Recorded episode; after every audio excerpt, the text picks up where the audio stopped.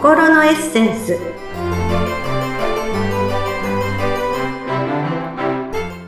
皆様こんにちは。自己開花アドバイザーの中井真理子です。今年もゴールデンウィークが近づいてきました。長いお休みがあるというだけでワクワクしてきますね。春に祝日が重なるこの時期をゴールデンウィークと名付けたのは、昭和20年代に映画会社の方が映画の活性化のために作った宣伝用語だそうです。お休みがたくさんあってワクワクする気持ちも表した素敵なネーミングだなと思います。皆様はどんなゴールデンウィークを過ごされるのでしょうか？今日は私がおすすめするゴールデンウィークの過ごし方についてお話をします。コロナもインフルエンザと同じ5類になり、マスクの着用も個人の判断に委ねられるようになった今年のゴールデンウィーク。久しぶりにのびのびとお出かけができると、あれこれ計画を立てていらっしゃる方も多いのかと思いますが、私はあえてお家で過ごすゴールデンウィークをお勧めします。題して、おうち時間を満喫しよう。おすすめの過ごし方は次の5つです。1、何も計画を立てずひたすらのんびりを満喫する。2、未来予想を満喫する。3、家族との時間を満喫する。4、お友達に手紙を書く時間を満喫する。5、本を読み返すことを満喫する。それでは一つずつお話をいたします。一つ目は、ひたすらのんびりを満喫するです。現代人は普段時間に追われ、スマホの普及から情報に溢れ、またストレスも多いことから脳が非常に疲れやすくなっていると言われています。この脳疲労が蓄積すると、便秘気味になったり、味覚に異常をきたし、食事を美味しく食べられなくなったり、なかなか寝つけなくなり、それによって朝起きられなくなる不眠症の症状が出始めたり、秋っぽくなってぼんやりしたりするようになり、うつ病やひどくなると認知症にまで進むことがあると言われています。とても怖いですね。そんな脳疲労を改善するために、たくさんお休みがあるので、一日くらいはスマホやパソコンから離れ、瞑想したり、空を眺めたり、お昼寝したり、時間を忘れてひたすらのんびりしましょう。なんとなく何もしないでのんびりすることに罪悪感を感じてしまう人が日本人には多いようですが、また元気に活動するためにはこういう時間もとても大切です。長いお休みがないとお家の用事なので土日などのお休みは結局バタバタしがちなので、ぜひのんびりと過ごしてみてください。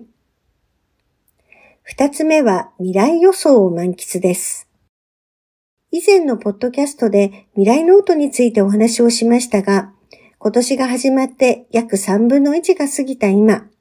今年はこうしようと書き出したり考えていた方は、今どのくらい進んでいるのか、ぜひ確認をしてみましょう。気づけば春になっていて何も進んでいなかったなんていう方もいるかもしれません。また、何も今年の過ごし方を考えていなかったという方は、改めて残りの一年をどう過ごすのか、そのためにまず何から始めたらいいのか、未来を予想してワクワクを満喫しましょう。自分がこうありたいという未来が決まったら、できるだけ具体的に想像してみてください。想像なんてふわふわ考えているだけで根拠がないと、これまたあまりいい印象がないかもしれませんが、根拠はそれを行動する自分にあり、現実を引き寄せることになりますので、ぜひたくさん想像してみてくださいね。三つ目は、家族との時間を満喫するです。これも以前私のポッドキャストで話しましたが、自分のオリジン、原点となる家族に心を向けることはとても大切です。普段忙しい方は特に長いお休みは家族と向き合える絶好のタイミングです。お子様が小さな方は、キャンプ気分でリビングでお布団を敷いて家族で寝るなんてどうでしょうか私も子供の頃体験して、その時のワクワクとした気持ちと話したことを大人になっても覚えています。大きなお子様とは食事を一緒に作るのはいかがですか？包丁や火など危ないものをどう使うのか、味付けをどうするのか、話しながら作った料理は格別な味としてお子様の記憶に残ることでしょう。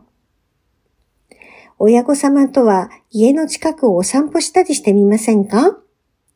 昔と建物が変わっていたり、気づかなかった街の変化にも気づけることでしょう。どれも日常とは違った体験で、今まで話せなかったことも話せますので、ぜひその貴重な時間を満喫しましょうね。四つ目は、お友達に手紙を書く時間を満喫するです。すっかり LINE など SNS が普及して、それでもう連絡はすべて済ませていると思いがちですが、そんな中で手紙をいただくことは新鮮でとても嬉しいものです。お気に入りのレターセットで特に遠くに離れていてなかなか会えない方にたっぷり時間があるお休みだからこそお手紙を書いてみませんか？きっと相手の方も喜んでくださり、お返事が届くかもしれませんね。五つ目は、本を読み返すことを満喫するです。新しい本じゃないの？と思われた方。もちろん、新しい本を読むこともいいのですが、以前に読んだ本をぜひ読み返してみてください。時間を置いて読み返すことで、新たな発見や気づきが生まれます。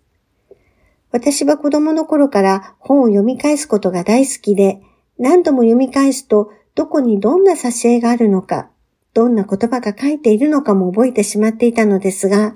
慣れ親しんだ本だからこその安心感と、それでも新たに気づくこともあって、毎回新鮮な気持ちでワクワク読んでいました。ぜひ本を読み返すことを満喫してくださいね。私がお勧めしたおうち時間を満喫する5つの方法、いかがでしたか？どれも特別なことではないのですが、ゆっくり時間が過ごせる長いお休みだからこそできることでもあるのかなと思います。つい長いお休みだと遠くにお出かけをすることに目が向きがちですが、おうち時間を満喫することは思う以上にエネルギーをチャージして心を豊かにしてくれますので、ゴールデンウィークの計画を立てるのに、ぜひ参考にして取り入れてみてほしいなと思います。本日は私がおすすめするゴールデンウィークの過ごし方についてお話をいたしました。最後までお聴きくださりありがとうございました。